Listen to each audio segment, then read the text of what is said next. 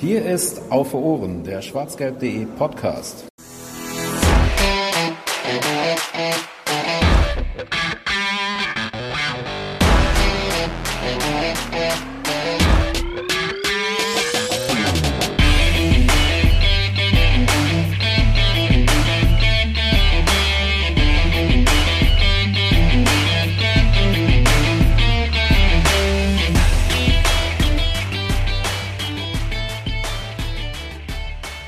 Mailand oder Madrid, Hauptsache Italien ist der bekannte und mittlerweile ja doch schon ein bisschen ausgelutschte Spruch, der aber jetzt für den BVB zumindest zur Hälfte wieder ähm, ja, Realität geworden ist. Und damit herzlich willkommen zur 79. Auf Ausgabe von Auf den Punkt, dem Kurzformat von Auf für Ohren, dem schwarzgelb.de Podcast, in dem es heute um nicht Madrid, weil wir nicht gegen die spielen, sondern den AC Mailand gehen soll. Äh, den nächsten Champions League-Gegner der Dortmunder Borussia. Ähm, am zweiten Spieltag der diesjährigen Champions League-Saison. Ihr werdet sicherlich mitgekriegt haben, dass wir zum ersten Spieltag keine Gegnervorstellung hatten, so wie wir das bisher in den letzten Jahren immer wieder eingestreut haben. Das lag einfach äh, an terminlichen Gründen und äh, an der Kurz Kürze der Zeit, die auch zwischen der Auslosung und dem ersten Spieltag ähm, dann eben lag. Äh, das holen wir aber nach, wenn es zum Rückspiel äh, dann im Westfalenstadion gegen Paris Saint-Germain gehen wird. Reden wir auch noch über die und gegen Newcastle wollen wir äh, auch natürlich ähm, eine Vorstellung machen. Heute fangen wir an mit dem AC Mailand und dafür haben wir ähm, uns natürlich wieder kompetente Hilfe geholt. Äh, wir ist äh, auch das richtige Stichwort, denn nicht nur ich bin da, der Funny, sondern äh, die Nina ist nach ihrem Debüt bei Auf Ohren jetzt direkt wieder mit dabei, hat Blut geleckt und möchte heute wieder mitmachen. Hallo Nina. Hallo zusammen. Ja, und wie es dann immer so ist, suchen wir uns ja jemanden, der äh, sich auskennt mit dem Gegner, über den wir sprechen wollen. Die, in diesem Falle eben den AC äh, Mailand oder AC Milan, je nachdem, äh, wie man das jetzt gerne aussprechen möchte oder welche äh, Sprache man jetzt da hauptsächlich bedienen möchte. Und äh, wir sprechen heute mit Tom. Tom ist seit äh, er fünf ist, der Fan der Rossoneri und Verfolger der italienischen Liga und natürlich auch der äh, des AC Milan eben. Und äh, der möchte uns heute gerne etwas über seinen Herzensverein erzählen. Hallo und danke, dass du da bist, Tom. Hallo, vielen Dank für die Einladung. Ja, sehr gerne. Wir sind immer froh, wenn wir jemanden haben, der uns ein bisschen mitnimmt und ein bisschen ähm, über seinen Verein berichtet. Und ähm, jetzt ist es, gehen wir direkt rein, und jetzt ist es ja auch so, dass die Gruppe äh, bei der Auslosung ja doch schon sehr viel Aufmerksamkeit gekriegt hat, weil es ja dann sofort die viel beschworene Todesgruppe geworden ist mit äh, vier großen Vereinen im Prinzip und drei Vereinen, wo auch große Investoren hinterstecken und den äh, Dortmundern, die da so ein bisschen aus der Reihe fallen. Ähm, mit Newcastle aus Top 4, die ja nun mal wahrscheinlich auch die stärkste Mannschaft aus Top 4 dann halt gewesen sind, die es dann eben zuzulosen gab. Ähm, auf Dortmunder Seite war man relativ schnell, ja, relativ skeptisch, was die Chancen so angeht. Und ähm, auch wenn man sich vielleicht über die Ziele an sich gefreut hat, die der BVB jetzt äh, anreißt, so hat man dann zumindest mit der sportlichen Herausforderung dann doch schon schnell zu kämpfen gehabt. Wie hat man das Ganze denn äh, in, in, in Italien wahrgenommen? Also du bist jetzt zwar nicht in Italien, sondern immer noch in Deutschland, aber äh, wirst das ja trotzdem wahrscheinlich ein bisschen mitgekriegt haben, wieso die Reaktion auf diese Todesgruppe ähm, aus der aus der Mailänder Fraktion war. Ja, der italienische Medienspiegel, sag ich jetzt mal, der ist immer ein kleines bisschen spezieller bei solchen Sachen. Also da liegt der Fokus meist eigentlich, ich würde mal sagen, zu 90, 95 Prozent auf italienischen Mannschaften und man hat gar nicht so den Blick nach außen, aber natürlich kennt man die Vereine, die jetzt hier mit dabei sind, Paris sowieso. Natürlich kennt man auch den BVB als zweiten großen deutschen Verein und mit Newcastle hat man dann die Verbindung, ich weiß nicht, vielleicht hat es der eine oder andere noch im Kopf. Es ist ja im, im Sommer Sandro Tonali von Milan zu Newcastle gewechselt. Das war natürlich dann so der Aufhänger in der Gruppe, dass es jetzt ausgerechnet zu diesem Duell kommt, dass Sandro Tonali, der ja, Rossoneri seit, seit Kindestagen, jetzt ausgerechnet wieder zu seinem Lieblings-, zu seinem Ex-Verein ins Stadion kommt. Das war so eigentlich der große Aufhänger. Und man hat es vor allem auch im Kontext gesehen mit den anderen italienischen Mannschaften. Also Napoli hat eine ja, relativ machbare Gruppe, sag ich mal, oder auf jeden Fall nicht ganz so extrem schwere Gruppe. Inter hat eine relativ machbare Gruppe erwischt und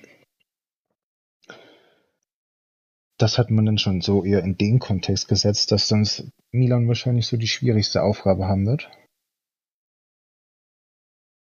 Und im Endeffekt, ich glaube, vieles wird sich einspielen mit der Zeit, vieles wird man erst sehen. Newcastle zum Beispiel hat gegen, gegen uns am letzten Dienstag einen relativ schwachen Auftritt hingelegt. Also man hat dann schon gesehen, dass dort extrem viel Erfahrung fehlt, die Milan jetzt mittlerweile über zwei Champions League Saisons sammeln konnte. Und was jetzt am zweiten Spieltag kommt, das wird man, glaube ich, auch erst sehen müssen. Dortmund ist jetzt auch kein leichtes Pflaster für uns. Aber auf jeden Fall brauchen wir die drei Punkte, wenn wir weiterkommen wollen, das ist klar. Ich denke, das ist schon was, was man äh, zu beiden Teams schon sagen kann. Ne? Der zweite ist zwar jetzt erst der zweite Spieltag, aber der BVB hat in Paris verloren, hat jetzt ein Heimspiel äh, gegen den AC Milan und ähm, gerade die sind ja nun mal, also gerade die Heimspiele sind jetzt wahrscheinlich die wichtigeren äh, aus Dortmunder Sicht dann auch noch. Und ja, die, die Italiener haben jetzt auch nicht ge dreifach gepunktet gegen Newcastle. Vielleicht können wir da kurz nochmal drüber äh, reden, weil das ja auch eines von zwei Spielen war, die Milan in dieser Saison überhaupt äh, nicht gewonnen hat. Der Saisonstart ist ja eigentlich insgesamt recht gut geglückt. Ähm, und so gab es dann halt gegen Newcastle, obwohl man klar die bessere Mannschaft war und, und viele Chancen auch gehabt hat, aber nur 0 zu 0. Ähm, was, wo drückte der Schuh? War es einfach wirklich nur eine schwache Chancenauswertung oder äh, war da, steckte noch mehr äh, dahinter. Ich habe das nur so ein bisschen nebenbei verfolgt, das Spiel, aber konnte es auch nicht äh, komplett sehen.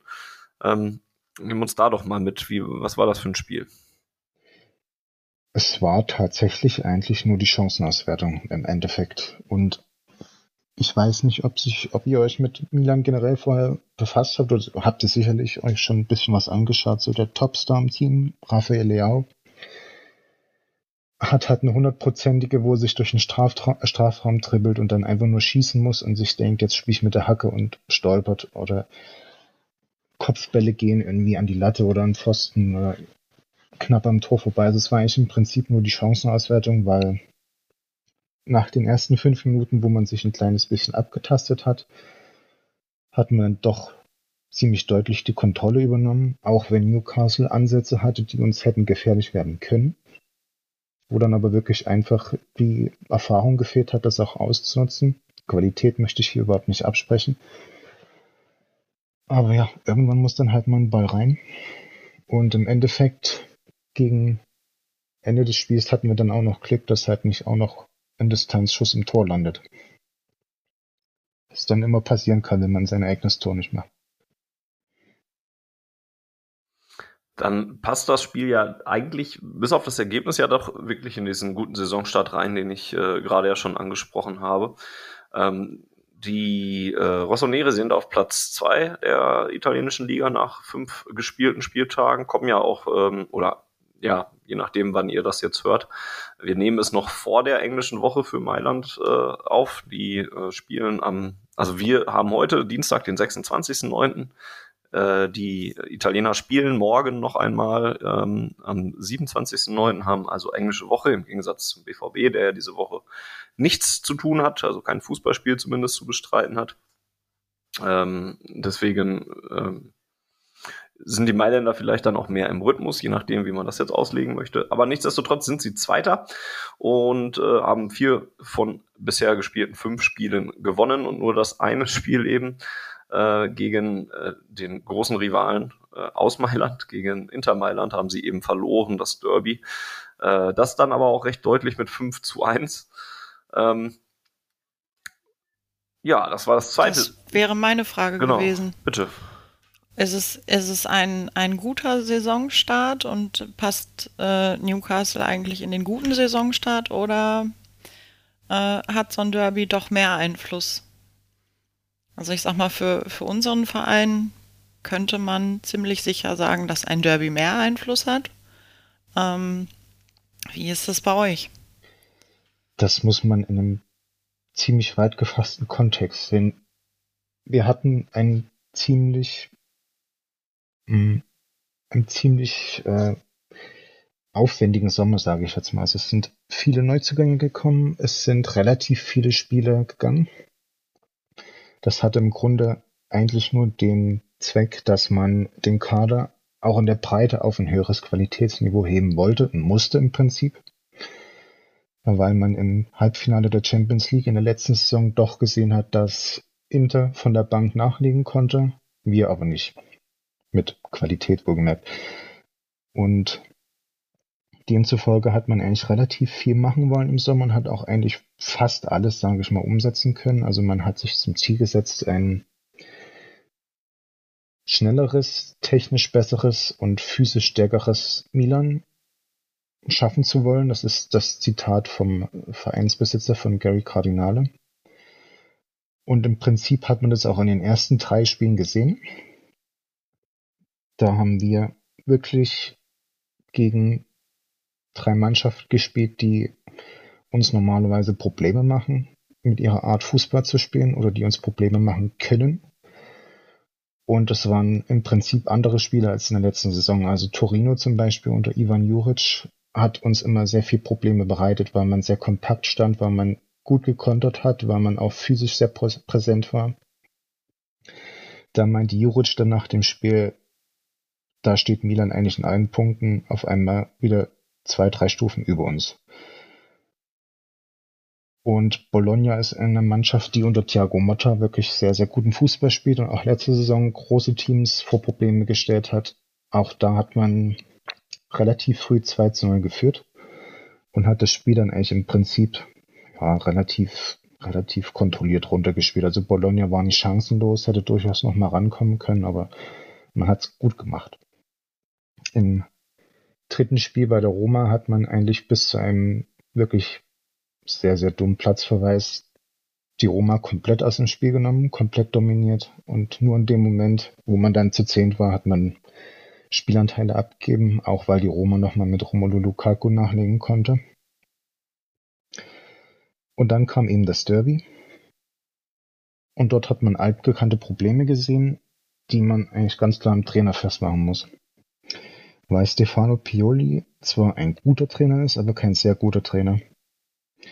Er hat so relativ ja, mittlerweile bekannte Muster drin, wie er seine Mannschaft spielen lässt und er hat ganz klare Schwächen auch in seinem Spiel, die vor allem Inter unter Simone Inzaghi seit Jahren eigentlich im Prinzip kennt und nutzt und in dem, äh, dementsprechend auch in die Derbys auftritt. Und das ist eben der große Kontext, von dem ich rede wenn man sich weiterentwickeln will, dann bin ich mir nicht mehr sicher, ob Stefano Pioli die richtige Wahl ist, auch wenn er kein schlechter Trainer ist, aber auf dem Niveau eben nicht alle Fähigkeiten mitbringt, die man bräuchte, um wirklich Top-Niveau auch dauerhaft gewährleisten zu können.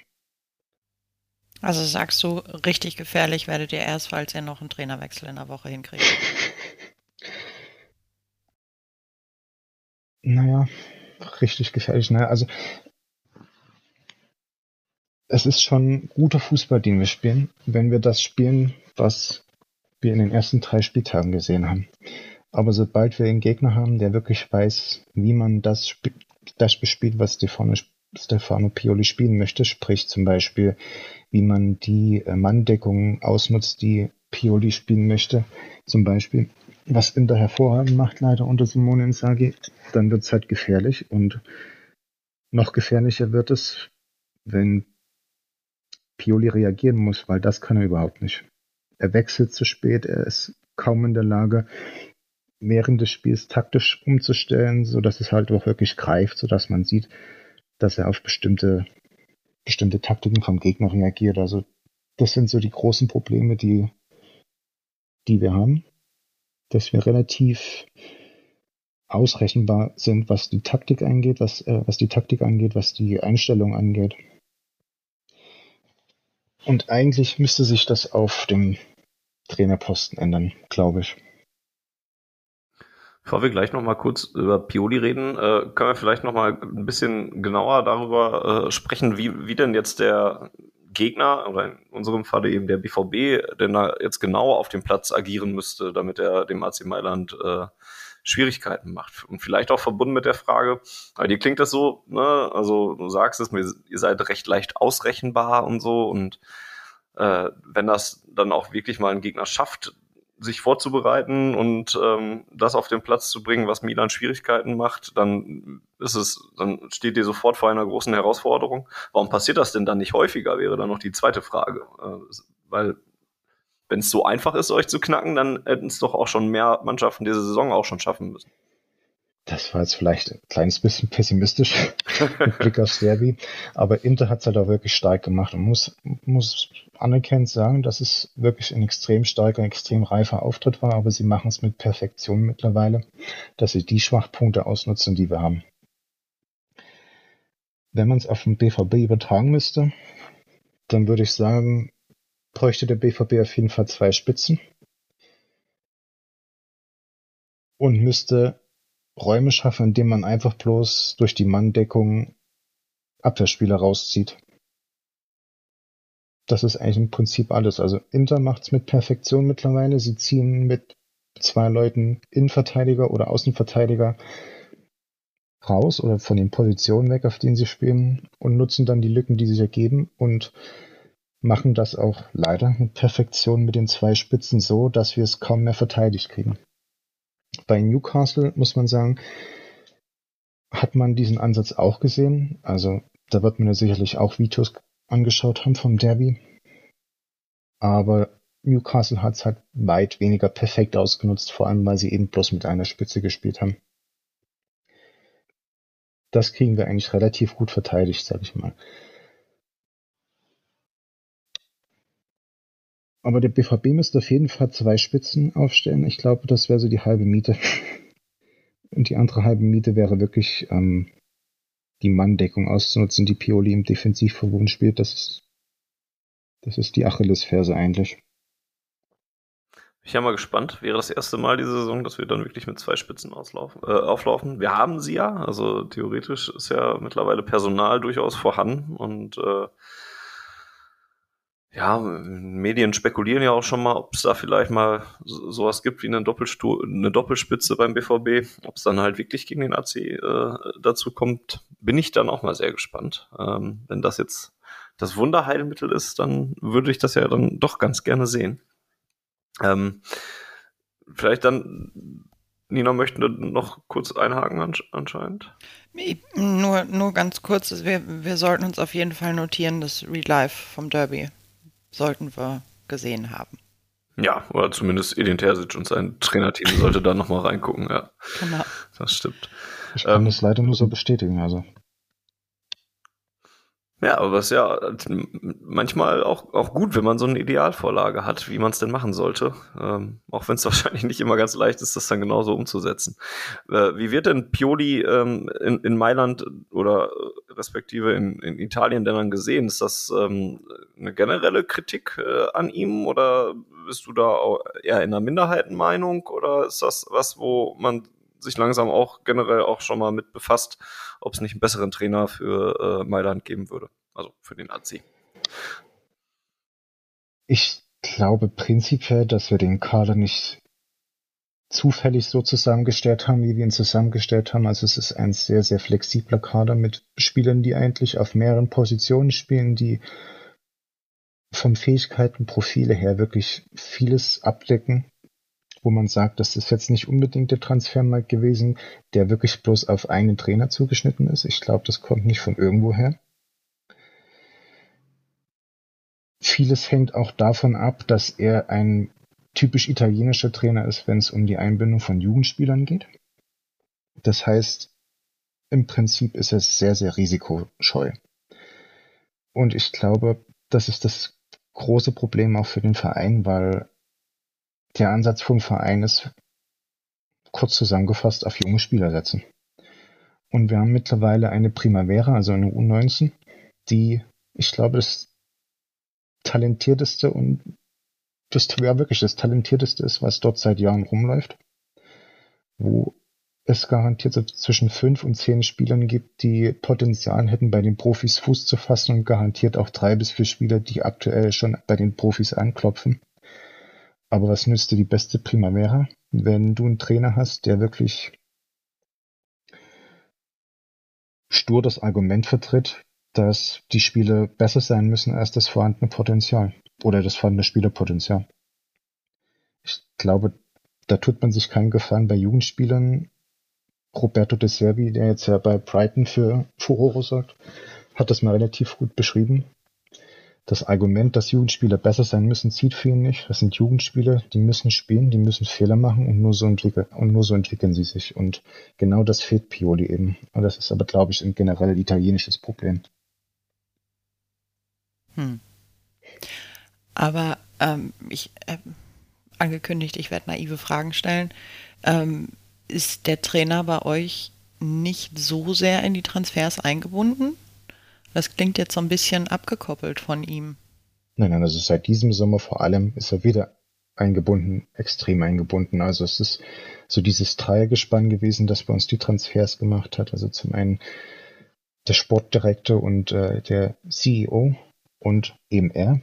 Die Verhandlung hat natürlich nicht er geführt, aber er hat äh, relativ viel auch mit den Spielern selbst telefoniert und hat da Kontakt gehalten. Also das ist schon, da ist er schon sehr eingebunden, aber ich glaube jedenfalls, dass der Kader nicht ohne Grund relativ flexibel zusammengestellt wird. Also ich glaube schon, dass man da, er hat noch ein Jahr Vertrag plus Optionen und ich glaube, dass man sich das jetzt ganz genau anschaut, ob er das umsetzt, was man auch im Verein sehen möchte oder ob er ja, seinem Weg treu bleibt. Das beste Beispiel kommt leider zum Beispiel aus dem, von dem Spiel am Wochenende gegen Hellas Verona, wo unsere beiden etatmäßigen Außenverteidiger Nummer 1 ausgefallen sind, also Davide Calabria und Theo Hernandez. Und wir haben im Prinzip die ganze Vorbereitung über im 4-3-3 gespielt. Und es hieß während der Vorbereitung, dass, David, äh, dass äh, Bartesaghi, ein U19 Außenverteidiger, der Backup für Theo Hernandez wird. Und er hat auf die ganze Vorbereitung diese Position über gespielt, hat die auch gut gespielt wurde auch von Pioli genau auf die Position gesetzt, auch in Pressekonferenzen. Und jetzt kam es zum Fall, dass eben der etatmäßige Außenverteidiger Nummer 1 ausfällt und Pioli hat halt dann im Endeffekt nicht den Mut, auch wirklich den Jugendspieler einzusetzen. Nein, es wird umgestellt aufs 3-4-3, was wir, glaube ich, noch nie gespielt haben in der Form. Nur damit eben erfahrene Spieler spielen können oder damit er dieses Risiko eben umgehen kann, jetzt doch noch auf den Jugendspieler setzen zu müssen. Das ist natürlich auch irgendwo spekulativ, aber doch irgendwo auch bezeichnend. Also da wird lieber das System umgestellt, als auf junge Spieler zu setzen. Ich glaube, das ist ein Knackpunkt, der auch mittelfristig noch problematisch sein könnte. Okay. Ähm, das also spielt euer Trainer sozusagen auf Bewährung. Bewährung würde ich jetzt gar nicht mal so sagen. Er hat schon ziemlich hohen Kredit. Er hat ja auch den Scudetto gewonnen nach langer Abstinenz. Aber ich glaube, man schaut sich das schon im Hintergrund genau an. Das, das Youth League-Spiel wollte ich gerade sagen, äh, der viel äh, gelobten, gerade äh, Primavera, also der U19 äh, des AC Milan, ähm, gegen den BVB gibt's dann auch in der nächsten Woche äh, in äh, Dortmund äh, um 14 Uhr. Wer da schon früh in Dortmund ist oder sich das auch anderweitig angucken möchte, kann das tun. Das äh, Spiel findet in Brackel auf dem Trainingsgelände des BVB statt. Ähm, Vielleicht bei der Gelegenheit kurz, du hast gerade schon angesprochen, dass äh, die Qualität der U19 ähm, der Rossoneri ziemlich herausragend ist und dass da einige Spieler dabei sind, die äh, in die U19, äh, in die Profis äh, aufsteigen könnten, sollten, müssten und die man da auf dem Schirm haben sollte. Ist das dann, äh, ich weiß jetzt nicht, wie, wie so generell die äh, Jugendarbeit beim AC so ist, ähm, ist das eine besondere goldene Generation, die da jetzt gerade ist, oder ist das einfach auch generell immer eine hohe Qualität, die da aus den Jugendmannschaften nachkommt? Oder ähm, wie ist das zu bewerten, dass sie da jetzt im Moment so eine, äh, so eine gute Qualität im Kader haben? Also Ich würde es nicht als, als traditionell hohe Qualität beschreiben. Es ist eher so eine, das Ergebnis von viel Arbeit in den letzten Jahren. Wir hatten ja nach Berlusconi eine Zeit, wo es, also es ging ja schon zu Berlusconis Zeiten in eine eher freundlich ausgedrückt finanziell unsichere Zeit. Also er hat den Verein im Prinzip runtergewirtschaftet und hat dann an unseriöse neue Besitzer verkauft, die den Verein noch weiter runtergewirtschaftet haben. Und irgendwann haben dann zwei amerikanische Hedgefonds übernommen, die dort wirklich nachhaltig was aufbauen wollten und vor allem den Fokus gesetzt haben auf Jugendarbeit und dort auch versucht haben, langsam auch im, im, im äh, Jugendbereich was aufzubauen. Und ich glaube, das ist jetzt so das Ergebnis davon, dass wir langsam auch in den Jugendmannschaften immer mehr Qualität dazu bekommen und immer besser spielen. Und die U19 muss man einfach raus, rausheben, weil sie einen hervorragenden Trainer hat, weil sie viel Qualität hat und das im Verbund einfach perfekt funktioniert. Also der Trainer ist Ignacio Abate, ihr ehemaliger Profi, der seit, jetzt müsste ich überlegen, ich glaube seit eineinhalb Jahren Trainer dort ist und in der letzten Saison spürbar die Qualität angehoben hat, indem er wirklich jeden Spieler auf ein neues Level gehoben hat. Und ironischerweise bringt er als U19-Trainer die Fähigkeiten mit, die dem Chefcoach fehlen. Was vielleicht, hoffe ich, mittelfristig ihn zu einer Alternative für den Posten machen könnte bei den Profis. Jetzt äh, haben wir viel darüber schon geredet, was äh, den AC Milan ähm, ja, schwach dastehen lässt, in Anführungszeichen, aber in großen Anführungszeichen. Es klingt jetzt fast so, als wäre der BVB schon äh, Favorit. Vielleicht sollten wir mal über die Stärken äh, sprechen, die die äh, Italiener mitbringen. Wo würdest du denn sagen, sind die großen Stärken ähm, eurer Mannschaft? Wenn wir denn den Fußball aus den ersten ein bis drei Spielen und den Champions League Spielen so konservieren können, dann spielen wir eigentlich einen sehr dominanten Fußball, der mittlerweile auch viel Physis mit beinhaltet. Das war eine große Schwäche in den letzten Jahren, dass wir uns relativ einfach haben abkochen lassen, wenn es gegen physisch stärkere Mannschaften geht. Es muss jetzt gar nicht mal offensiver Ballbesitz sein, aber mittlerweile möchte Pioli dann schon relativ viel Ballbesitz sehen, der sich zwar mehr so im letzten Drittel, im hinteren Drittel abspielt, aber wir sind dann auch relativ schnell in der Lage, äh, Tempo aufzunehmen und relativ direkt nach vorne zu spielen. Mit technisch starken Spielern, die mittlerweile auch relativ viel Vertikalität ins Spiel bringen. Also Tijani Reinders zum Beispiel, äh, der Niederländer, macht das hervorragend, spielt viel in die Spitze, spielt auch relativ kreativ und relativ ähm, ja, ja, wie ich gesagt habe, relativ vertikal nach vorne und das hat uns in den letzten Jahren gefehlt. Und dazu kommt in, im Verbund viel Qualität in, in der letzten offensiven Dreierreihe, also Raphael Leao als Topstar, sage ich jetzt mal, als absolute Identifikationsfigur für die Offensive. Hat ja auch verlängert jetzt nochmal. Bringt enorm viel Tempo mit, bringt enorm viel Technik mit. Die große Schwäche war dann meistens aber die rechte Seite, da haben wir uns auch stark verbessert. Momentan spielt dort ein alter Bekannter für den BVB, Christian Pulisic, der sich auch richtig gut eingefunden hat, der bei Chelsea ja keine leichte, keine leichte Zeit hatte, aber jetzt auch sichtbar wieder den Spaß am Fußball gefunden hat und genau das mitbringt, was uns gefehlt hat, nämlich dass man eben auch von rechts viel Torgefahr zeugen kann. Die zweite Reihe ist eigentlich auch jetzt qualitativ viel, viel besser. Wir können also nachlegen qualitativ. Knackpunkt im Sturm ist eigentlich bloß das Alter von Olivier Giroud. Ich meine, die Qualität von ihm steht außer Frage, aber ähm, der Stürmer Nummer zwei, der nominelle ähm, mit Jovic, alter Bekannter aus der Bundesliga, ist momentan noch nicht bei 100 Prozent. Das heißt, Es hängt alles ein bisschen in der Mitte ab davon, ob äh, Giroud fit ist.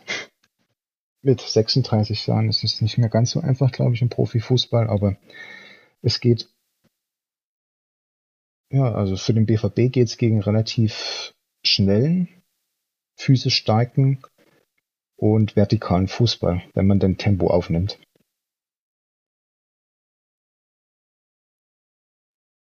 Das klingt dann schon wieder gar nicht so gut. das ist auch genau das ist, was, was uns auch nicht so gelegen kommt. Nee, leider nicht. Ähm, Aber ja. bei einigen Beschreibungen habe ich gedacht, wir haben relativ ähnliche Schwierigkeiten. Ne, physisch starke Gegner finden wir wohl offensichtlich beide nicht so gut. Also es hat sich stark gebessert bei uns jetzt mittlerweile. Ich meine, wir haben jetzt den physisch herausragenden Spieler im Mittelfeld verpflichtet mit Ruben Loftus-Cheek von Chelsea. Ich glaube, ich kann es nicht anders beschreiben. Also er ist physisch ein absolutes Monster und hat das komplett auf ein anderes Level jetzt gehoben, das Mittelfeld dadurch. Das ist schon mal der erste Punkt, der uns wirklich da weitergeholfen hat. Aber wir haben halt eben generell auch so diese Schnelligkeit und die Physis im, im Sommer aufgebaut, die eben immer gefehlt hat. Also ich glaube, das merkt man dann jetzt schon. Und wir sind eben auch ein kleines bisschen gezeichnet von den italienischen kleineren Mannschaften, die eben relativ defensiv gegen uns gespielt haben. Und wir hatten immer große Probleme damit, gegen solche tiefstehenden Mannschaften zu spielen. Und da ist das Spielermaterial jetzt da, da sind auch die, spielerischen Ansätze jetzt da. Und das lässt sich eigentlich auch gut übertragen auf solche Champions League Matches. Also ich glaube, das ist dann auch das, was auf den BVB zukommen wird. Relativ viel Tempo, aber auch die Möglichkeit, auf engen Raum nochmal durch Kurspassspiel, aber auch durch Technik nochmal Gefahr reinzubringen. In der Hoffnung, dass Olivier Giroud fit ist. Genau, das wäre meine äh, Anschlussfrage gewesen, ähm, weil ich ja auch gerade eben schon mal kurz gesagt hatte, dass äh, der AC jetzt aus mehreren englischen Wochen dann ja kommt, also aus, das ist dann die dritte englische Woche in Folge, glaube ich mal mindestens, ähm, weil der BVB in dieser Woche, wo wir aufnehmen, jetzt nicht spielt, der AC dann aber schon. Ist das dann eher ein Nachteil mit Blick auf die Gesundheit von Olivier Giroud oder ist es ein Vorteil, weil die dafür mehr in den Spielrhythmus reinkommen können, was ja am Anfang der Saison auch eigentlich noch wichtig ist. Wie würdest du das bewerten? Das ist ein klarer Nachteil. Ich meine, die Serie A besteht aus 20 Mannschaften, das ist ja kein Geheimnis. Das heißt, der Spielplan ist enger. Aber mittlerweile ist es so, auch weil jetzt ja unbedingt jeden Monat Länderspielpause sein muss, dass wir jetzt in einem Rhythmus sind, wo wir eigentlich, ich müsste nochmal nachschauen, aber bis zum, bis zur Winterpause fast nur noch englische Wochen haben. Es dürfte relativ selten mal die Ausnahme sein, dass wir kein Spiel unter der Woche haben, sei es jetzt international, Ligaspiel oder eben, ich glaube, die Copa dürfte vor, vor Weihnachten auch nochmal ein Spiel, ein Spiel haben. Und man hat es jetzt am Wochenende schon gemerkt gegen Hellas Verona, dass dann doch der ein oder andere schon auf dem Zahnfleisch geht. Ich glaube aber, das Problem sind vor allem die äh, Länderspielpausen. Gerade auch im Hinblick auf die zwei amerikanischen Spieler, also Christian, Christian Pulisic und äh, Yunus Musa, die dann teilweise einen Tag vor oder zwei Tage vor dem Spieltag aus den USA wieder einreisen dürfen. Das ist alles einfach zu viel und das merkt man.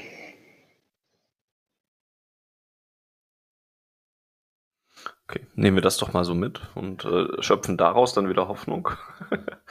und ähm, ja, sind gespannt, was da auf uns zukommen mag. Ähm, Nina, hast du noch was? Weil ich glaube, die ganz wichtigen Fragen hätte ich, glaube ich, schon fast gestellt. Ja, das hätte mich eigentlich gar nicht gebraucht. Das würde ich jetzt Das nicht war sagen. Nur Spaß. Das war nur Spaß. Nee, ähm, tatsächlich ähm, wäre eine Frage vielleicht noch, ähm, wie das äh, Startprogramm oder der Start von Dortmund jetzt wahrgenommen wurde. Also, du hattest zwar vorhin gesagt, die, die, äh, der Fokus liegt eher äh, medial auf, auf den äh, italienischen Teams und man beschäftigt sich nicht so groß mit den Gegnern, aber ähm, wie sieht das aus in der Fan-Community? Das ist keine einfache Frage.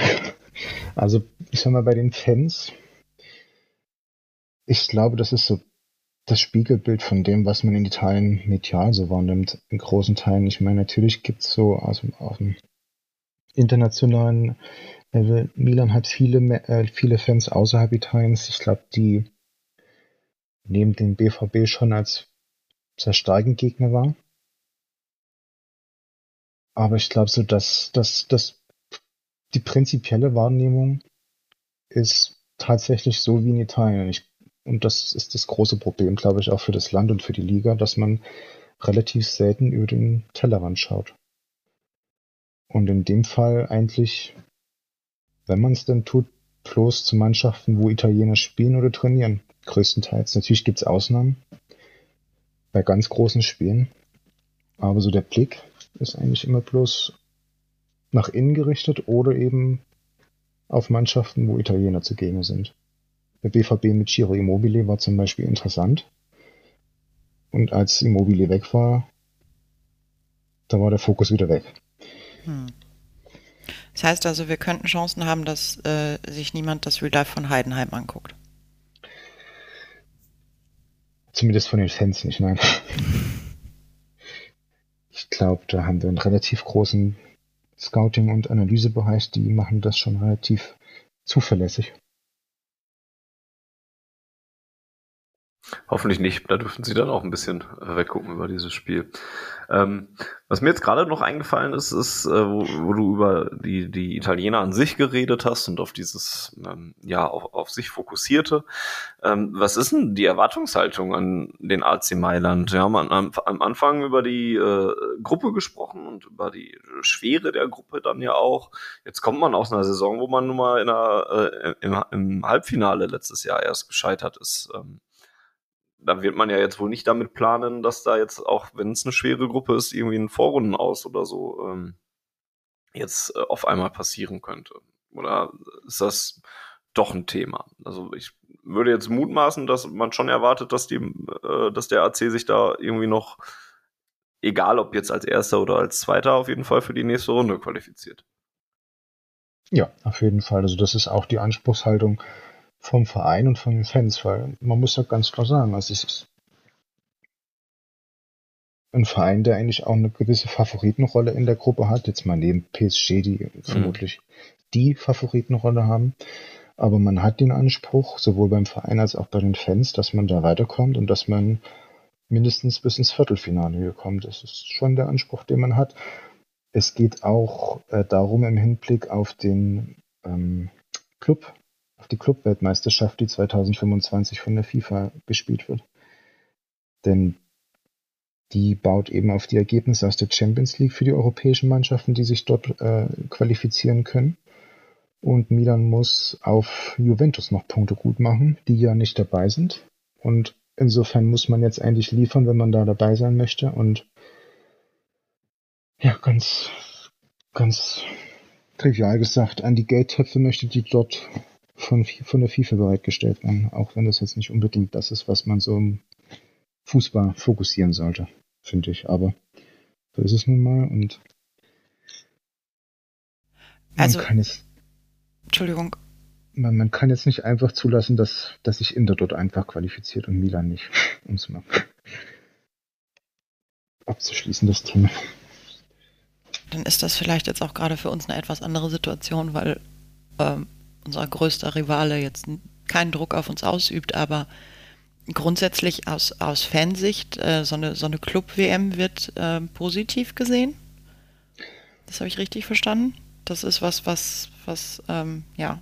Mm, nicht aus Fansicht, würde ich sagen, aus Vereinssicht ja. Ah, okay. Weil der Verein, also man ist schon dabei jetzt peu à peu auch immer die Einnahmeseite weiter zu erhöhen. Es geht ja auch ums neue Stadion, und eine Club-WM, wo man bis zu 100 bis 150 Millionen, oder ich glaube 100 Millionen Euro verdienen kann, ist natürlich extrem wichtig für die Entwicklung vom Verein.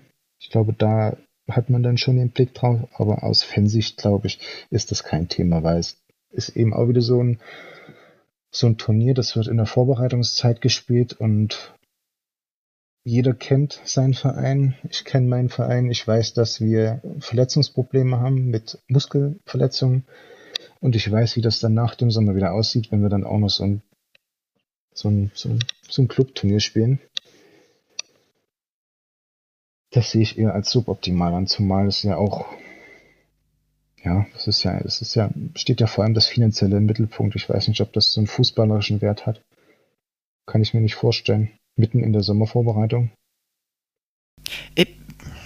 Also zumindest ich für meinen Teil und ich denke, da ähm, gibt es relativ viele äh, Fans, die, die das ähnlich sehen, finden diese ganzen äh, Sachen mittlerweile relativ aufgeblasen und Ja, tatsächlich das- drüber.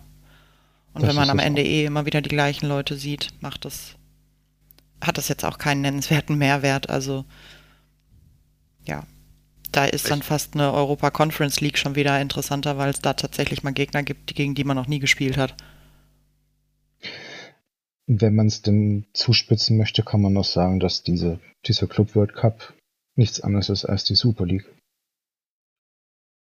Bloß, dass Ja, es das jetzt eine, von der eine FIFA Möglichkeit, da hinzu, hinzukommen. Ne? Genau. Also es sind so viele Wege, die nach Rom führen. Einmal die neue Champions League-Reform ab der nächsten Saison ist ja auch schon ein Schritt in die Richtung. Äh, aber durch deine Erklärung ist mir gerade auch erst bewusst geworden, dass es äh, oder wie diese Qualifikation überhaupt stattfindet. Ich habe mich bisher mit der Club WM auch äh, recht wenig beschäftigt. Mir war das zum Beispiel neu, dass die sich jetzt, dass man Punkte in der Champions League sammelt, um sich dafür zu qualifizieren. Ich hatte mich da bisher ehrlich gesagt noch gar nicht äh, auseinandergesetzt. Und, äh, Also es gibt ganz normal Punkte für Siege und Punkte fürs Weiterkommen der Gruppe und ähm, ich glaube, die letzten Champions League-Sieger sind automatisch qualifiziert aus Europa. Es gibt 15 Mannschaften, glaube ich, die aus Europa teilnehmen können. Und maximal zwei pro Liga. Womit sich das natürlich zuspitzt auf Inter, die relativ sicher drin sein dürften in Italien und entweder Juventus oder eben Milan. Napoli ist auch noch in der Verlosung, aber ich glaube, die sind punktemäßig hinter Milan. Ich wüsste jetzt aber auch nicht, aber das ist auf jeden Fall der, das Kriterium zur Qualifikation. Verstehe.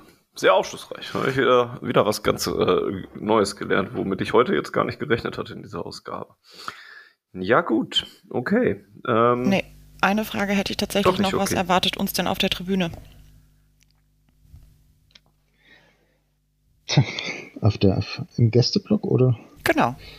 Also ich meine, zumindest von, von meinem Blickfeld aus gucke ich da ziemlich gerade hin. Ich finde es immer schön, wenn es da auch was zu sehen gibt. Also die Kurva Sud ist auf jeden Fall da, logischerweise, die Ultras. Ich bin mir gar nicht sicher, wie viele Fans aus Italien direkt kommen. Ich hätte gerne für den Gästeblock bestellt, aber ähm, Auswärtskarten über Milan zu kommen, ist eigentlich nicht möglich. Zumindest nicht als nicht in Italien lebende. Also es gab eigentlich keine Möglichkeit, dort zu bestellen. Ich weiß demzufolge nicht, wie viel wie viele Gästefans da sein werden. Also es ist wahnsinnig schwierig vorauszusagen. Ja, aber grundsätzlich reisefreudiges Volk. Ja. Ähm, Das ist auf jeden Fall. Also das ist, sind Milan-Fans auf jeden Fall. Also in der Serie A eigentlich einer der Vereine, die immer sehr, sehr zahlreich auswärts vertreten sind. Gut. das klingt schon mal gut. Genau, dann freuen wir uns doch auf ein volles Westfalenstadion. Ähm, in den Herbstferien passenderweise auch noch. Ähm, das kommt mir entgegen, da bin ich nicht so äh, spät zu Hause. Also da bin ich immer noch spät zu Hause, aber das ist nicht ganz so schlimm. Ähm, wenn ja, ich denn- muss mich am nächsten Tag meinen neuen Chef vorstellen. Ja, guck, das bleibt mir dann zum Beispiel erspart. das ist doch auch praktisch. Stimmt, das ist der. Ne, ah, nee, es ist nicht komplett Monatsanfang. Es ist nach dem Ah, ja. langen Wochenende, ne? Ja, ja, ja. also lange nicht langes Wochenende, und nach dem Feiertag halt. Ja. Nee, wird super. Cool. Dann schon mal viel Erfolg dabei und viel Erfolg würde ich jetzt auch an, an Tom und den AC Milan wünschen. Zumindest, aber irgendwie kann ich es auch nicht so ganz. ja, weil- mit Ausnahme vom vierten, ne? Auf jeden Ja, Fall. In der Ja, ja, Liga, genau. ja. Aber sonst ganz viel. Ganz, ganz viel Erfolg. ja. Bitte. Das war eine echt coole Vorstellung. Ja, und genau, an der Stelle nochmal vielen Dank, äh, Tom, dass du uns Rede und Antwort gestanden hast. Jetzt sind wir auf jeden Fall ein bisschen besser im Bilde, was den AC Milan und seinen jetzigen äh, Verfassungszustand angeht.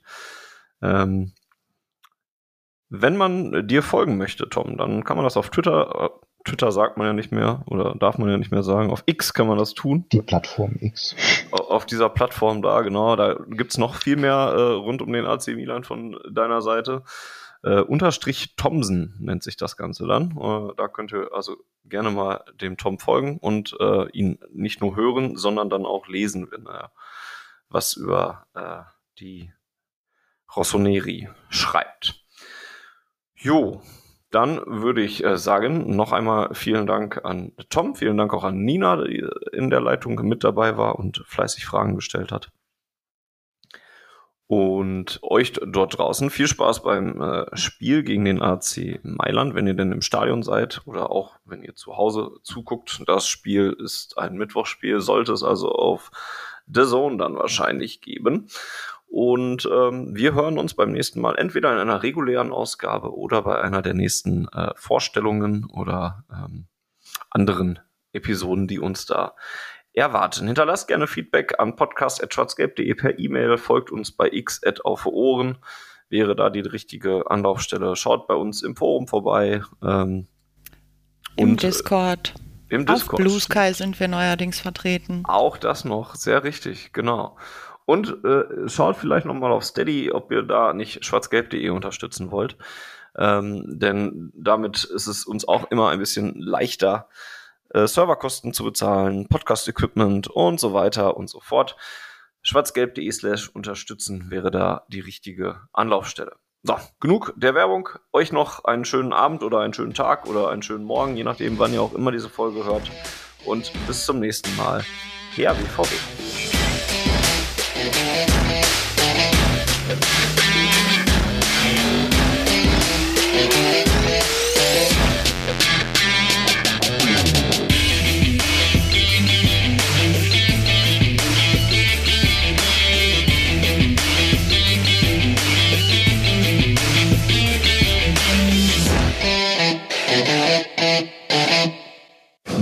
Zuhörerzahl, wie immer präsentiert von schwarzgelb.de, dem Fanzine über Borussia Dortmund.